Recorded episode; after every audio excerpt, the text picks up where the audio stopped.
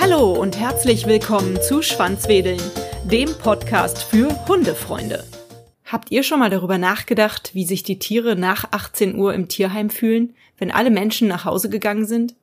Heute bin ich zu Besuch im Tierheim Leverkusen.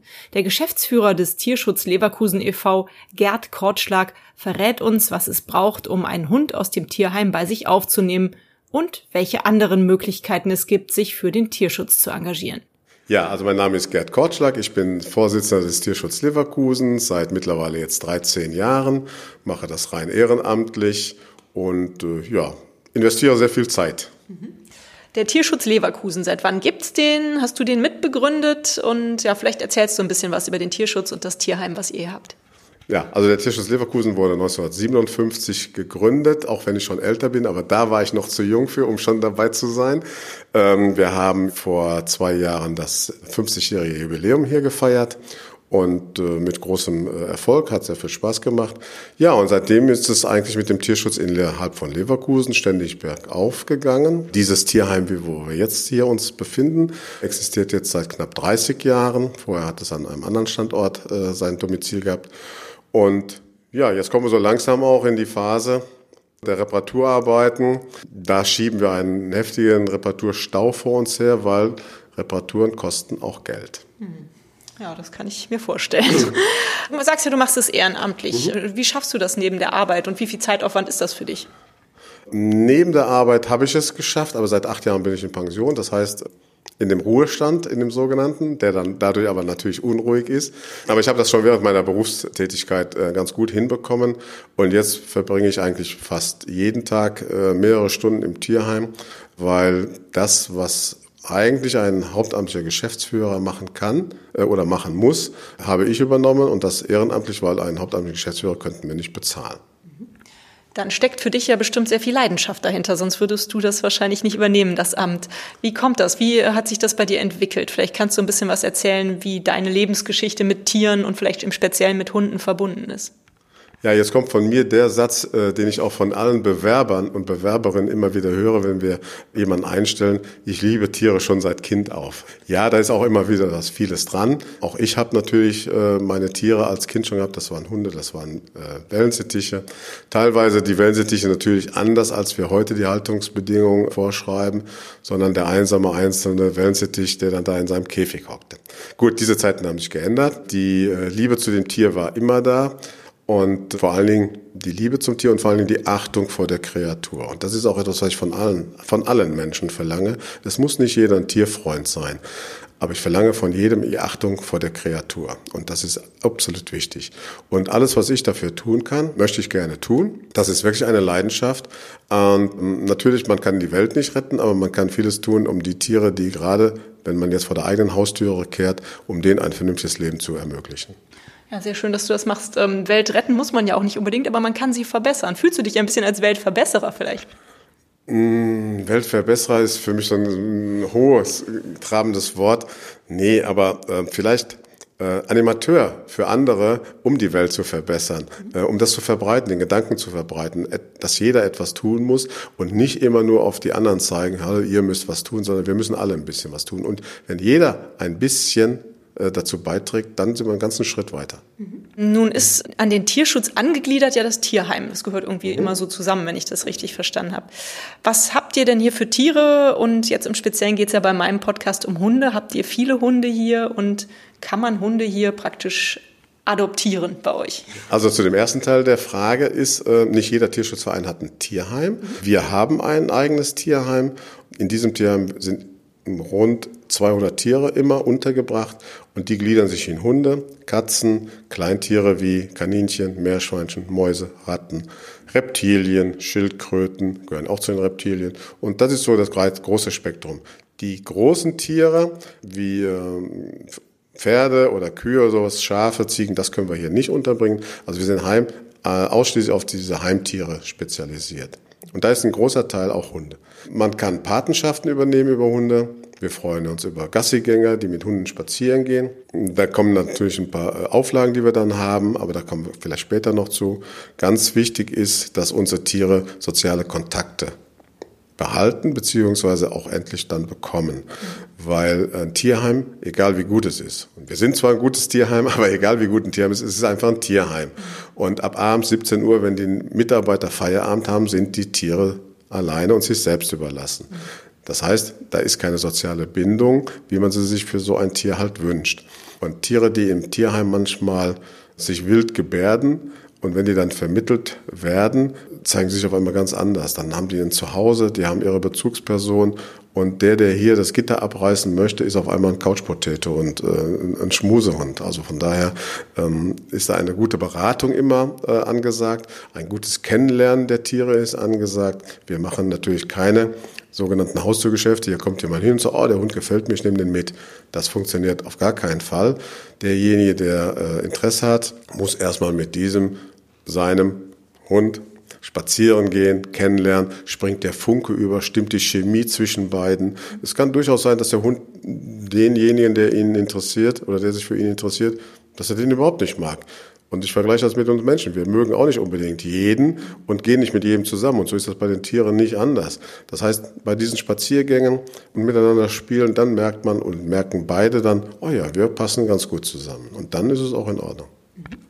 Gehen wir das doch mal an einem Praxisbeispiel durch. Der kleine Emil 16 Jahre alt, seine Eltern haben ihm erlaubt, er darf einen Hund haben.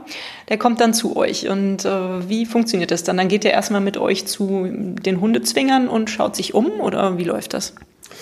Also da spricht jetzt erstmal schon das Alter dagegen. Ne? Also es muss schon ein volljähriges Menschenkind sein, okay. aus versicherungstechnischen Gründen. Und aber auch Kinder, das ist ja, kommt ja oft, der Wunsch kommt ja durch die Kinder. Und ähm, dann verstehen wir aber auch ähm, unsere Beratung darin, das Kind hat im Augenblick jetzt den Spaß an dem Tier. Aber das Tier beim Hund ungefähr, sagen wir mal ganz grob zwischen 10, 15 bis 16 Jahre lebt das Tier. Das heißt, er muss auch so lange betreut werden. Und Kinder schaffen es nicht, nicht die wollen es nicht, schaffen es gar nicht, so lange auch ein Tier verantwortungsvoll zu versorgen.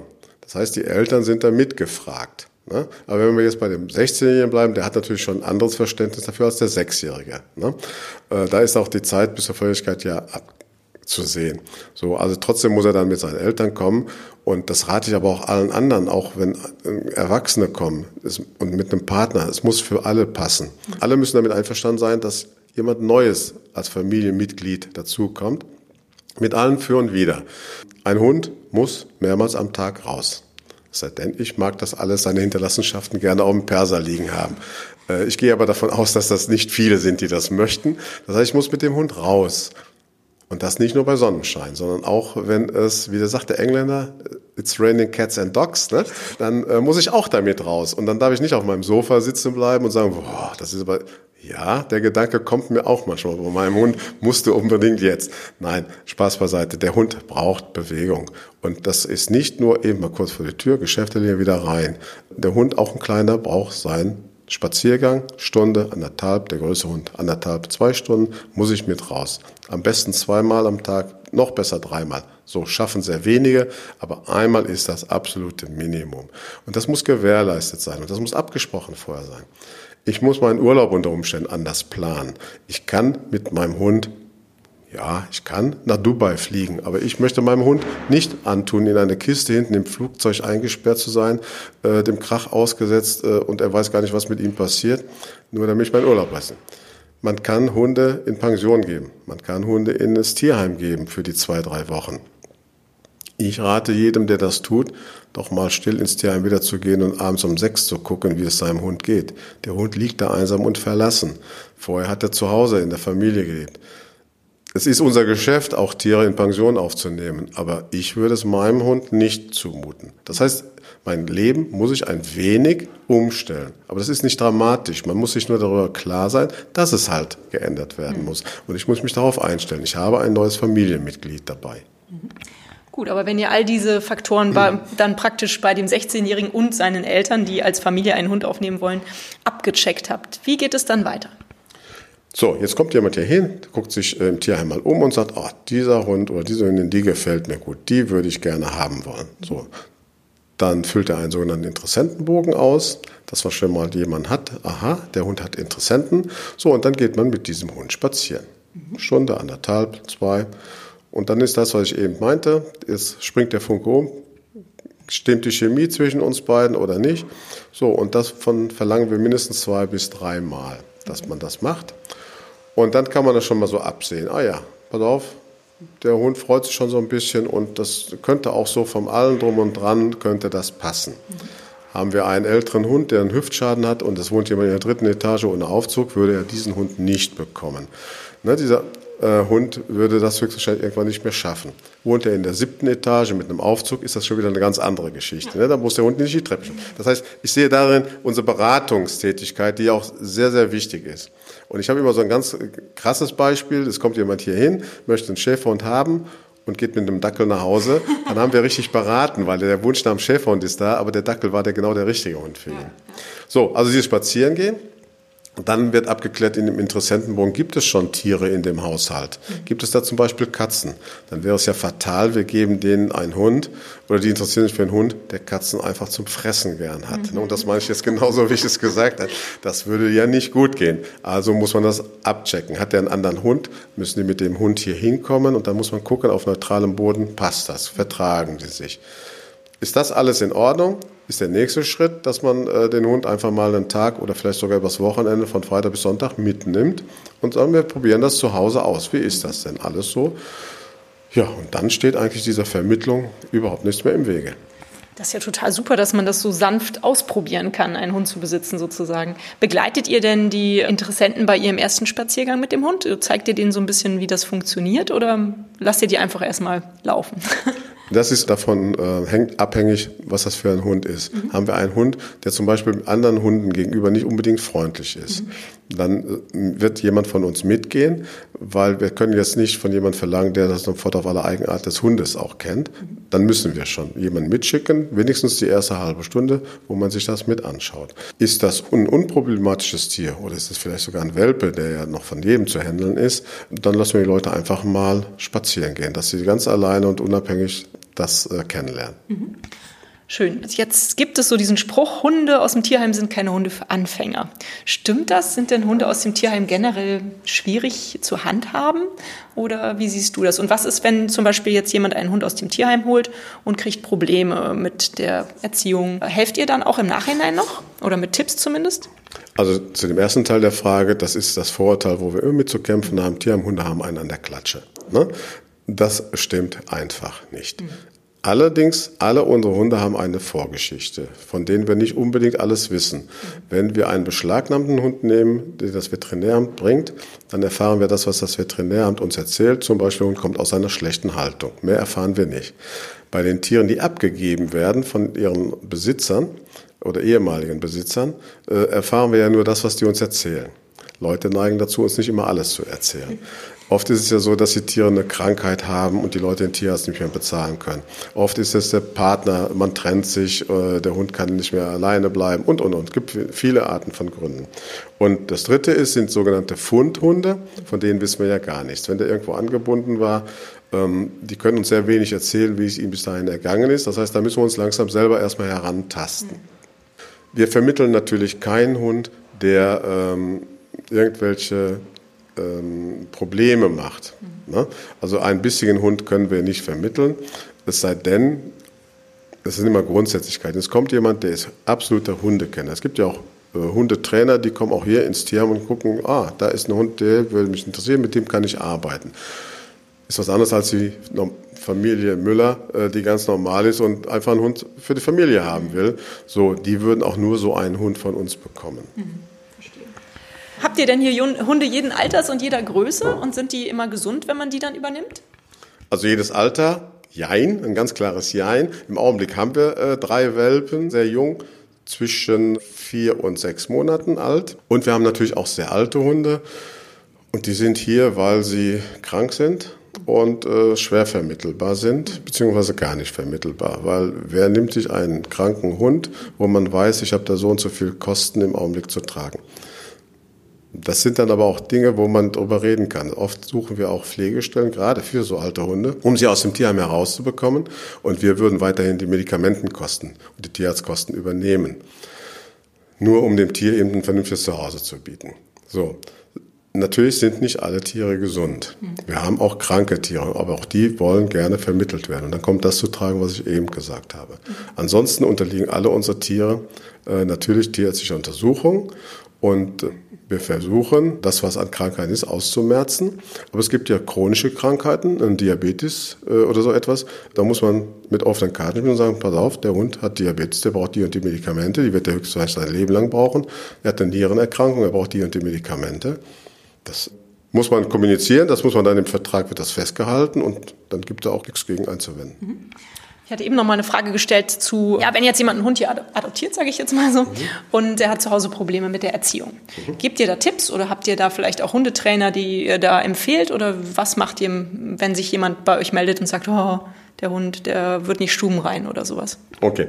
Das ist eigentlich das geringste Problem. Das geht ja, ich habe das noch nie erlebt. Bei Welpen ja, aber das, das erlegt sich ja von allein. Nein, gibt es einen Hund, der Probleme macht, wo man weiß, also und es sind vielleicht auch nicht so ganz erfahrene Leute, dann raten wir dazu, eine Hundeschule zu besuchen. Wir machen aber keine Empfehlung, welche Hundeschule, sondern die soll sich derjenige schon selber aussuchen. A, was ist seinem Wohnort nahe? Nicht, nicht jeder ist so mobil, dass er weit fahren kann. Und auch bei den Hundeschulen ist es ja so, bis vor zwei Jahren war das ja überhaupt nicht geschützt, da konnte sich ja jeder Hundetrainer nennen.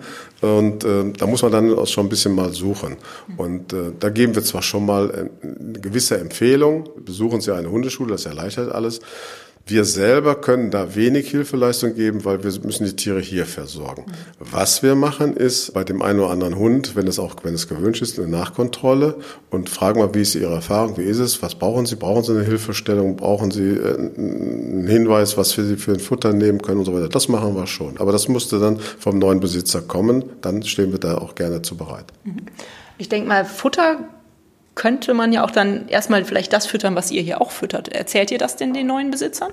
Ja, also wir haben, machen ja kein Geheimnis draus. Wir nehmen handelsübliches äh, Trockenfutter, ab und zu auch ein bisschen äh, Nassfutter, um das ein bisschen zu mischen. Wenn jemand sagt, was geben Sie denn für Futter, dann sagen wir, ja, wir geben von der und der Firma das Trockenfutter. Das kann derjenige äh, weitergeben, er kann sich aber auch etwas anderes suchen. Aber eigentlich fahren wir da ganz gut mit. Wie viel kostet das denn jemanden, der hier einen Hund übernehmen möchte? Also sagen wir mal, es ist jetzt ein ganz normaler, keine Ahnung, Welpe oder junger Hund, nicht äh, der kranke Hund, den ihr dann noch weiter betreuen würdet finanziell, sondern ein normaler Hund, wie viel kostet das? Also ganz klare Antwort, 250 Euro kostet der Hund. Damit versuchen wir ein paar die Tierarztkosten zu decken. Ein Welpe kostet 100 Euro mehr, weil da kommen die ganzen Grundimmunisierungen, also sprich Impfungen noch dazu und das sind die normalen Preise. Mhm ja, ist ja nur fair, würde ich sagen. Wenn jetzt nicht unbedingt jemand einen Hund zu sich in die Familie oder nach Hause aufnehmen möchte und euch aber trotzdem helfen möchte, was für Möglichkeiten gibt es noch? Ich denke mal, du hast eben schon erzählt, Gassi gehen kann man mit den Hunden. Vielleicht kann man sich auch bewerben, um ehrenamtlich hier zu arbeiten. Was für Möglichkeiten gibt es, um dem Tierheim noch zu helfen? Der erste Weg ist, Mitglied zu werden. Mhm. Die Mitgliedschaft kostet 3,50 Euro im Monat, sprich 43, 42 äh, Euro im Jahr. Das ist der Mindestbeitrag. Nach oben ist da keine Grenze. Ich habe mal geguckt, auf unserem Konto ist nach oben hin noch ganz viel Platz. Äh, also das kann man gerne machen. Das ist das, dann ist man Mitglied und unterstützt mit diesem Beitrag den Tierschutzverein. Das heißt, man gibt einen geringen Beitrag für diese Versorgung der Tiere. So, und wie sich ja jeder vorstellen kann, ich habe eben gesagt, ich arbeite ehrenamtlich, aber unsere Tierpfleger sind ein Angestellte von uns. Das ist ein Lehrberuf und die möchten gerne am ersten von uns das Gehalt ausgezahlt bekommen und das muss Geld muss irgendwo hinkommen. Also ist das die einfachste Möglichkeit erstmal. Passives Mitglied zu sein, aber einen Obolus zu bezahlen. Aktiv geht natürlich mit Gasse gehen, aber da muss man Einmal, da muss man Mitglied für sein. Wir wollen wissen, wer mit unseren Hunden spazieren geht. Und man muss einmal an einer sogenannten Gassigängerschulung teilnehmen. Die findet immer am ersten Sonntag des Monats statt. Dauert ungefähr so 30, 35 Minuten. Da wollen wir den, Hund, den Leuten nicht erzählen, was ein Hund ist und dass er vier Beine hat, sondern worauf legen wir Wert? Nicht übermäßig mit Leckerchen vollführen. Ne? Es ist doch klar, ein Hund, der von 24 Stunden, 23 Stunden im Zwinger sitzt und kaum Bewegung hat, wenn wir den jetzt immer mit Leckerchen vollfüttern, geht der auseinander und hat die gleichen Folgen, als wenn wir uns mit Schokolade vollstopfen und nicht ein bisschen bewegen. Dass er Grundsätzlichkeiten einhalten muss, wie Hunde nicht ableinen, Maulkorbpflichtige Hunde den Maulkorb nicht abnehmen und, und, und. Das ist so, was wir in dieser Schulung lehren. Und dann ist ein Gassi gehen, steht ihm nichts mehr im Wege. Katzenstreichler. Man kann Katzenstreichler werden. Die Katzen brauchen auch alle ihre Kontakte. Das heißt, man meldet sich hier unten an, an der Anmeldung und sagt, ich möchte gerne Katzen streicheln. Dann wird ein Gehege aufgeschlossen. Dann kann derjenige sich eine Stunde, zwei da hinsetzen, entweder mit den Kätzchen spielen oder nur was vorlesen oder einfach nur da sitzen und den Kontakt zu den Katzen aufrechterhalten. Ja, wir brauchen immer mal wieder Leute, die sich bereit erklären, mit Tieren zum Tierarzt zu fahren weil, oder ein Tier vom Tierarzt abzuholen. Das ist allerdings aber auch immer so ein bisschen eingeschränkt und das versteht der eine oder andere nicht, dass man sagt, äh, also die bieten sich gerne an für diese Fahrten, aber nicht jeder Hund, bleiben wir wieder mal beim Hund, ist leicht handelbar. Das heißt, das sollten dann schon unsere geschulten Mitarbeiter machen, diese Tiere abholen und machen die ja dann auch. Und dann äh, fühlen sich diese Ehrenamtler so ein bisschen auf den Schlips getreten und sagen, oh, jetzt habe ich mich gemeldet und die rufen mich nicht oder melden sich gar nicht. Ja, das ist kein böser Wille, das ist einfach so. Mhm. Das sind so die, die, die Möglichkeiten, die man hat, etwas zu helfen. Und dann gibt's aber, glaube ich, auch noch Sachspenden. Ich habe zum Beispiel eben beobachtet, als ich unten kurz auf dich gewartet habe, da kam eine Dame und hat draußen auf die Bank so eine Hundedecke fürs Auto hingelegt als Spende, denke ich mal. Und sowas kann man auch machen. Ist das denn gewollt von euch? Auch da ein ganz klares Jein. Und zwar begründe ich das auch. Decken, Handtücher brauchen wir immer. Federbetten, Matratzen, brauchen wir nicht, können wir wirklich nicht brauchen. Weidekörbchen, diese Hundekörbchen, die aus Weide sind, werden auch sehr oft zu uns gebracht. Die lehnen wir ab und zwar aus dem ganz einfachen Grunde, wie ich vorhin sagte, Hunde sind 23 Stunden alleine, haben viel Langeweile, zerbeißen diese Weidekörbchen und haben unter Umständen die Splitter im Zahnfleisch hängen. Das ist schmerzhaft, entzündet sich, tut sauig weh. Deswegen haben wir nur Kunststoffboxen, die zerbeißen die zwar auch, aber wenn die da ein Stückchen abbeißen, das kommt ab spätestens am zweiten Tag hinten wieder raus. Hat also nicht diese, diese Folgen wie so ein Weidekörbchen. Deswegen nehmen wir diese Weidekörbchen nicht. Auch wenn sie noch so gut aussehen, die wandern sofort bei uns in den Müll beziehungsweise so zwei, drei versuchen wir, unten steht hier so eine, so eine Vitrine äh, zu vermitteln, beziehungsweise gegen Spende wieder abzugeben. Wir möchten einfach die Leute bitten, nachzufragen, was wir gebrauchen können. Also wie gesagt, Decken, Handtücher können wir immer gebrauchen, die kann man auch gerne vor die Tür stellen. Alles andere, wer das einfach vor die Tür stellt, verursacht bei uns unheimliche Kosten der Entsorgung. Wir müssen das dann alles sehr kostenpflichtig entsorgen, stößt wieder an unsere finanziellen Möglichkeiten und von daher bitten wir davon abzusehen. Und kein Hund, keine Katze, kein Kaninchen brauchen Federbett. Ne? Was ist mit Futterspenden? Futterspenden nehmen wir sehr gerne, solange sie verschlossen sind. Mhm. Also der geöffnete Futtersack bringt uns immer vor Probleme. Wenn es denn noch der Originalbeutel ist, wo draufsteht, das kommt von der und der Firma und das und das ist da drin, geht es noch. Ist das aber umgefüllt in eine normale Plastiktüte, ja, was ist das für Futter? Das geben wir nicht, das schmeißen wir wirklich weg. Das können wir auch nicht an, an andere Institutionen geben. Wenn wir zu viele Futterspenden haben, was sehr selten ist, aber manchmal ist es so. Und bevor das hier über das Mindesthaltbarkeitsdatum geht, gebe ich solche Dinge weiter an Organisationen, die äh, Tierschutz in Rumänien, Ungarn und so durchführen. Und die freuen sich dann auch darüber. Bevor es hier schlecht wird, können wir es lieber weggeben. Aber auch die können nur äh, Futter nehmen, was eben ungeöffnet ist. Ja, das verstehe ich wohl. Wie sieht denn eigentlich so ein Tagesablauf in einem Tierheim aus? Du hast schon gesagt, ja klar, könnt ihr die Hunde oder die Tiere nachts nicht mehr betreuen, aber wie läuft, wenn ich jetzt so ein Hund bin, der hier bei euch wohnt, mhm. wie läuft das denn für mich ab, der Tag? Langweilig. Nein, ist so, die Mitarbeiter fangen morgens um 8 Uhr an. Mhm. So, dann geht eins nur und das heißt Reinigen der Gehege, ob das Hunde oder Katzen oder Kleintiere sind. Die ganzen Gehege werden gereinigt. Mhm. Da geht wirklich der ganze Vormittag bei drauf. Man kann sich das vorstellen. Äh, bei 200 Tieren, die Gehege von abends 5 bis morgens 8 waren die Tiere alleine. Mhm. Die Gehege sehen dementsprechend aus. Katzenklos sind relativ schnell sauber zu machen. Hundegehege etwas aufwendiger. Also das braucht schon seine Zeit. Sind wir gut besetzt, das heißt, wir haben weder jemand in Urlaub noch jemand ist krank oder hat seinen freien Tag, sind wir gut besetzt, dann können gerade auch Problemhunde, die wir nicht an Gassigänger herausgeben können, von unseren Tierheim-Mitarbeitern betüttelt werden und auch mit denen kann dann spazieren gegangen werden. Dieser Spaziergang beschränkt sich aber dann so auf ungefähr 20, 25 Minuten. Das heißt einmal groß ums Tierheim herum. Das ist dann auch schon alles an Abwechslung.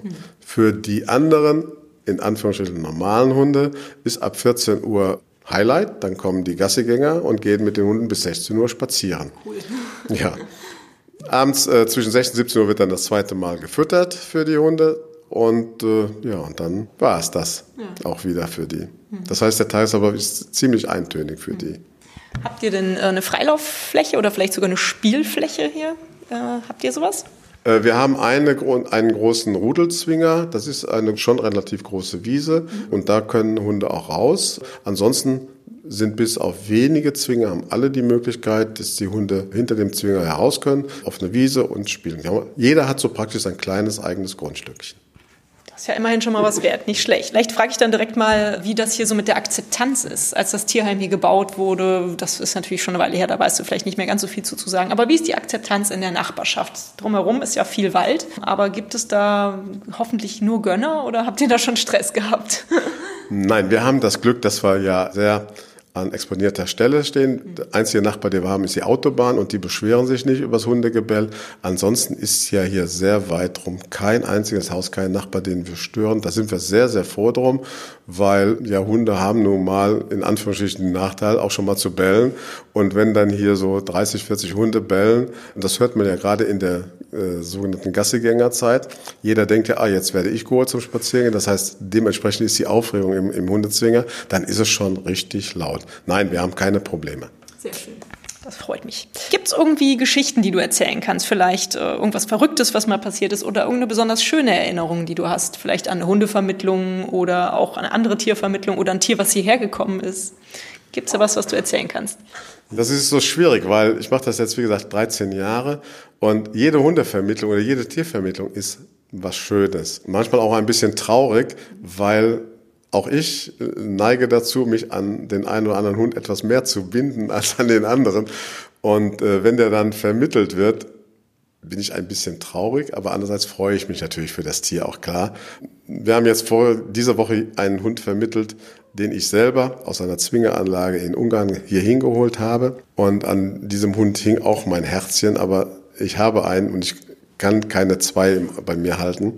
Und ja, und ich bin jedes Mal, wenn ich hier bin, habe ich mit ihr geschmust und gekuschelt und dann komme ich einmal hin und sage, wo ist, die Hündin heißt Luna, ich sage, wo ist meine Luna? Luna ist vermittelt. Ich freue mich natürlich dann schon darüber, aber wie gesagt, das Herzchen ist dann erstmal ein bisschen traurig. Ja, besondere Geschichten, wenn man so spontan gefragt wird, also kommst du in einer halben Stunde nochmal wieder, dann fällt mir sicherlich das eine oder andere ein. Nein, die Vermittlungen sind schon sehr schön. Dann sieht man auch, dass das funktioniert, ja. Ich glaube, Tierheime nehmen ja aber auch Hunde auf, die weggelaufen sind. Ist das richtig? Also wenn jetzt meine Lola zu Hause irgendwie, keine Ahnung, was jagen geht und ich finde sie nicht wieder und irgendjemand findet sie und äh, bringt sie dann in ein Tierheim. Sowas gibt es doch auch. Und habt ihr da immer die Besitzer wiedergefunden? Das ist gut, dass du das ansprichst. Ja, solche Fundtiere kommen ja hier an im Tierheim. Wir gucken dann immer, sind diese Tiere gechippt? Und das ist bei einem Großteil der Tiere ist es auch, dass die gechippt sind, aber bei einem Teil der Tiere ist es dann so, dass sie zwar gechippt, aber nicht registriert sind. Und dann nutzt uns diese zehnstellige Chipnummer überhaupt nichts. Die hätten wir sich sparen können. Also wir raten jedem sein Tier, ob Hund oder Katze, weil das sind in der Regel die, die draußen rumlaufen könnten. Bei den Kleintieren ist das ein bisschen anders. Bitte chippen zu lassen und vor allem auch registrieren zu lassen. Wir arbeiten äh, sehr eng mit dem deutschen, früher hieß das Deutsches Haustierregister vom Deutschen Tierschutzbund, jetzt heißt das Findefix. Und da rufen wir dann an die Zentralstelle. Es gibt aber auch noch andere, wie Tasso zum Beispiel, da rufen wir dann an, ist die Nummer bekannt, dann kriegen wir in der Regel die Adresse und den Namen des Besitzers bei manchen gibt es wohl einen Hinweis, nicht die Daten herausgeben. Dann meldet sich Tasso bei den Besitzern und sagt, ihr Tier ist im Tierschutzzentrum in Leverkusen. Und dann kommen die hin und holen ihr Tier wieder ab. Das sind doch dann bestimmt auch sehr herzerwärmende Situationen, oder? Wenn die Besitzer ihren Hund vermisst haben und oder ihre Katze und die dann hier wieder abholen können? Also manchmal ist das so, dass man sagt, mein Gott, die haben sich aber auch wirklich vermisst. Dann kommt der Hund raus und dann die Leute haben die Tränen in den Augen und der Hund freut sich wirklich ein Loch im Bauch, wie man so schön sagt. Was ich manchmal nicht verstehe, dass Leute sich melden, ja, unser Hund ist da und kommen dann nach drei oder vier Tagen, um ihren Hund abzuholen. Das habe ich noch nie verstanden, warum das so ist. Also ich wäre in der nächsten halben Stunde wieder hier. Ich habe es auch schon erlebt, dass Leute mich abends zu Hause angerufen haben, haben gesagt, wir haben über, es gibt ja diese modernen Medien, Facebook, wir haben gesehen, in Leverkusen ist unser Hund gelandet. Ja, sag ich, dann müssen Sie bis morgen früh warten. Oh, geht das nicht? Können wir nicht heute schon erinnern? Ja, dann fahre ich mit denen auch abends um 10 nochmal. Aber jetzt bitte nicht jeder abends um 10 an. Nee, aber dann fahre ich schon hier hin und dann gebe ich den Hund natürlich wieder raus, weil ist natürlich schön, wenn die wieder zusammen sind, ist doch klar. Wow, was für ein Einsatz. Ja, also ich kann es auch nicht verstehen, dass jemand seinen Hund dann drei Tage nicht abholt. Ja, Bescheuert. Das nicht die viel, aber es passiert schon mal. Okay. Jetzt hatte ich dich am Anfang schon gefragt, äh, was du so für eine Hunde-Lebensgeschichte hast. Da haben wir dann irgendwie, sind wir auf ein anderes Thema gekommen. Seit wann hast du Hunde und äh, warum liebst du Hunde? Kannst du mir das noch erzählen oder dauert das jetzt eine, Stunde? Nein, nein, nein, Stunde? Also grundsätzlich liebe ich wirklich und das ist nicht gelogen und auch nicht geschönt. Ich liebe wirklich alle Tiere. Mhm. Alle Tiere. Das eine mehr oder das andere weniger. Sogar die von uns so ein bisschen gehasste Ratte hat zumindest ihre Achtung verdient. Und äh, ich werde jetzt mir keine eigene Ratte anschaffen, aber trotzdem mittlerweile mag ich sie. Jetzt spreche ich natürlich von den Schmuckratten, äh, die man bekommen kann. Damit schocke ich auch immer äh, zwar ungewollt, aber schocke ich immer Eltern, in der Regel Mütter und Kindergärtnerinnen und Lehrerinnen, wenn sie hier hinkommen und ich Schulklassen oder Kindergartengruppen hier durchführe. Und dann frage ich natürlich immer, was habt ihr für Tiere? Ich schweife jetzt ein bisschen ab, ich weiß. Was habt ihr für Tiere? Und dann kommt immer so Kaninchen, Hund, eine Katze. Gott sei Dank immer seltener Hamster, weil das ist ja wirklich das absolut schlechteste Tier für Kinder, weil der kommt nachts raus, wenn die Kinder schlafen. Und dann frage ich immer, wisst ihr eigentlich, was so das richtige Tier ist für Kinder? Und dann, ja, mein Hund, meine Katze.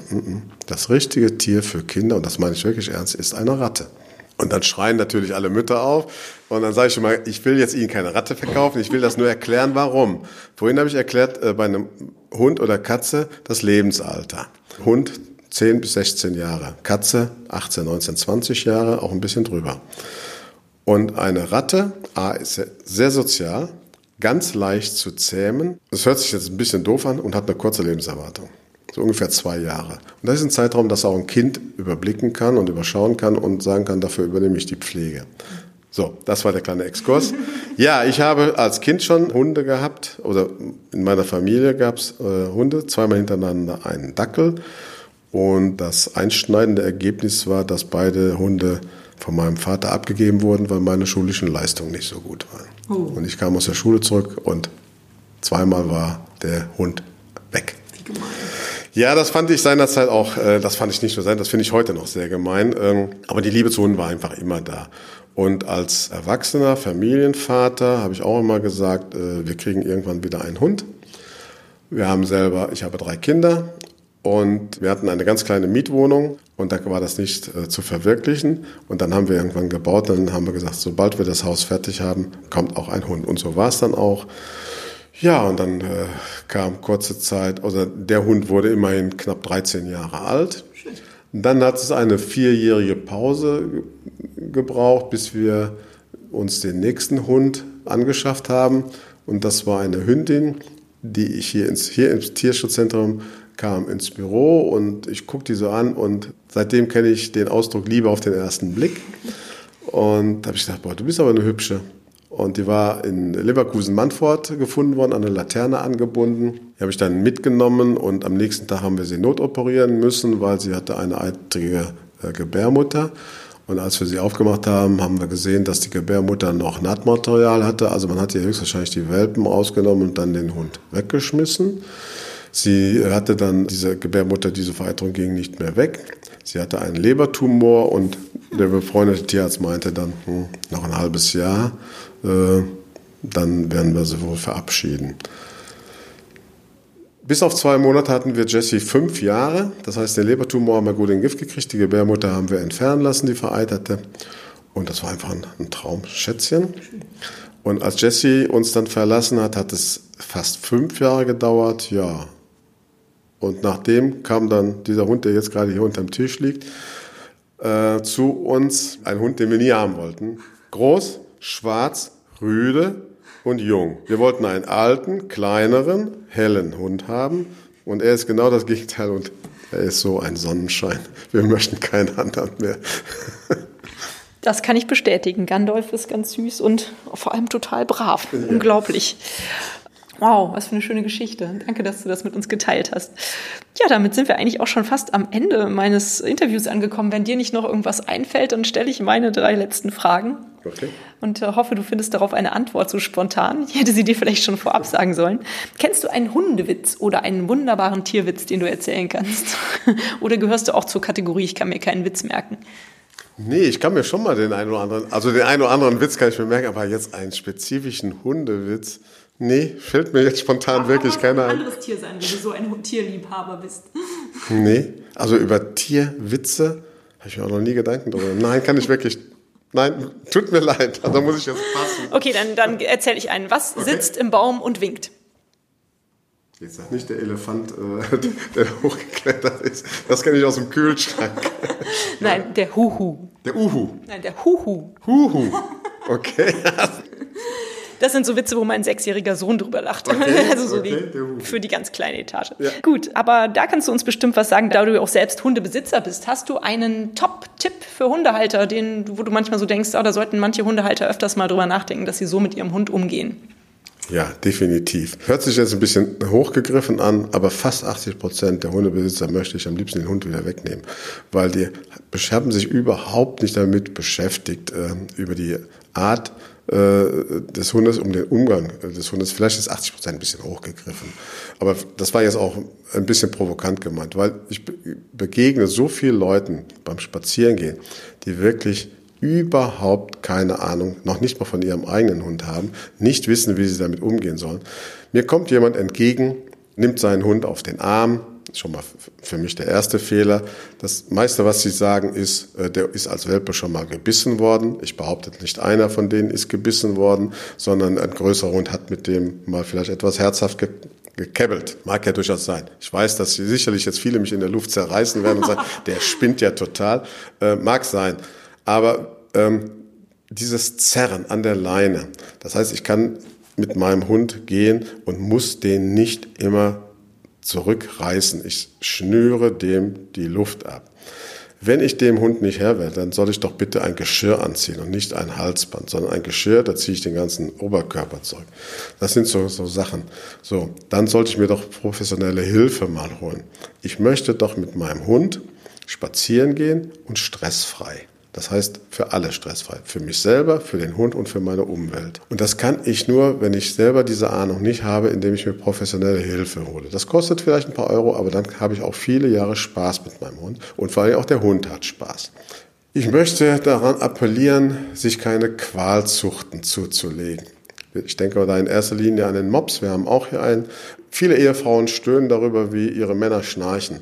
Bei dem armen Mops stört das anscheinend keinen Menschen, dass der kaum Luft kriegt und nur noch röchelt, weil er Qual gezüchtet wurde. Es gibt ja mittlerweile diese Retro-Möpse, die endlich wieder auch mal ein bisschen Nase haben, damit sie vernünftig Luft holen können.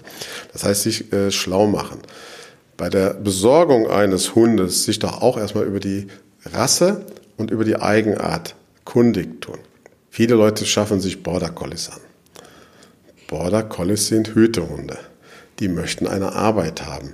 Und die möchten nicht den ganzen Tag im Wohnzimmer rumsitzen. Die sind sehr schöne Hunde, aber das sind auch intelligente Hunde und die wollen beschäftigt werden.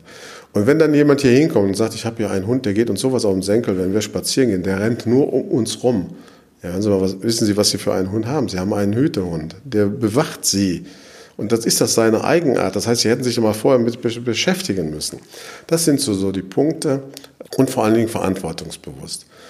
Wenn mir ein Hund entgegenkommt oder äh, ich gehe mit meinem Hund spazieren und ich hatte es vorhin angesprochen, mir kommt ein Jogger entgegen, mir kommt ein Radfahrer entgegen, mir kommt eine Menschengruppe entgegen oder mir kommen Kinder entgegen. Mein Hund läuft frei rum. Sehe ich diese Personengruppen, die ich gerade angesprochen habe, heißt es eins, Gandalf zu mir.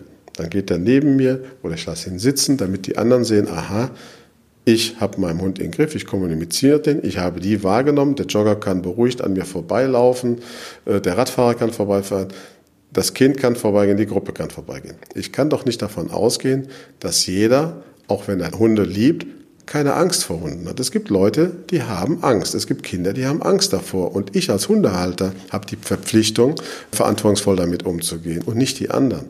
Ne? Und diese drei Sätze, äh, der tut nichts, der will nur spielen und das hat er ja noch nie gemacht, die kann ich nicht mehr hören. Das kann ich auch sehr gut verstehen. Ja, das ist doch ein ganz guter Tipp oder Appell an die Hundehalter. Zu guter Letzt hast du einen Buchtipp. Hast du ein Lieblingsbuch über Hunde? Es kann ein Roman sein, es kann aber auch irgendwas äh, Erziehungstechnisches sein. Ich habe mir selber vor kurzem noch ein Buch zugelegt. Jetzt weiß ich nur nicht mehr den Autor, das Buch und den Titel. Den genauen Titel müsste man dann noch mal recherchieren. Der Angsthund. Mhm. Weil das wird auch oft verkannt, dass viele Hunde Angst haben mhm. und aus der Angst heraus ganz anders reagieren, als man das vielleicht sich wünscht oder sich vorstellt. Wie gesagt, den genauen Titel habe ich nicht, aber ich meine, es heißt der Angsthund. Und äh, das ist mir selber von einem Hundetrainer empfohlen worden, weil mein Gandalf, der hier unten liegt, anfangs auch sehr, sehr ängstlich war. Das heißt, ich konnte ihn nicht anleihen. Er lief sofort vor mir weg im, im Haus. Wenn ich ihn draußen an der Schleppleine habe laufen lassen, um immer noch Kontakt zu ihm zu haben. Und wenn ich wieder auf ihn zuging, wollte er immer weglaufen. Also er hat wahnsinnig viel Angst gehabt. Und das, dieses Buch hat mir sehr geholfen zu lesen, warum kann ein Tier Angst haben? Was hat es denn erlebt vorher? Wie kann ich dieser Angst äh, entgegenwirken? Und vor allen Dingen, wie schaffe ich das Vertrauen wieder? Und da kann ich nur in Kurzfassung, Vertrauen kriegt man nur, indem man Ruhe bewahrt und viel, viel Geduld hat.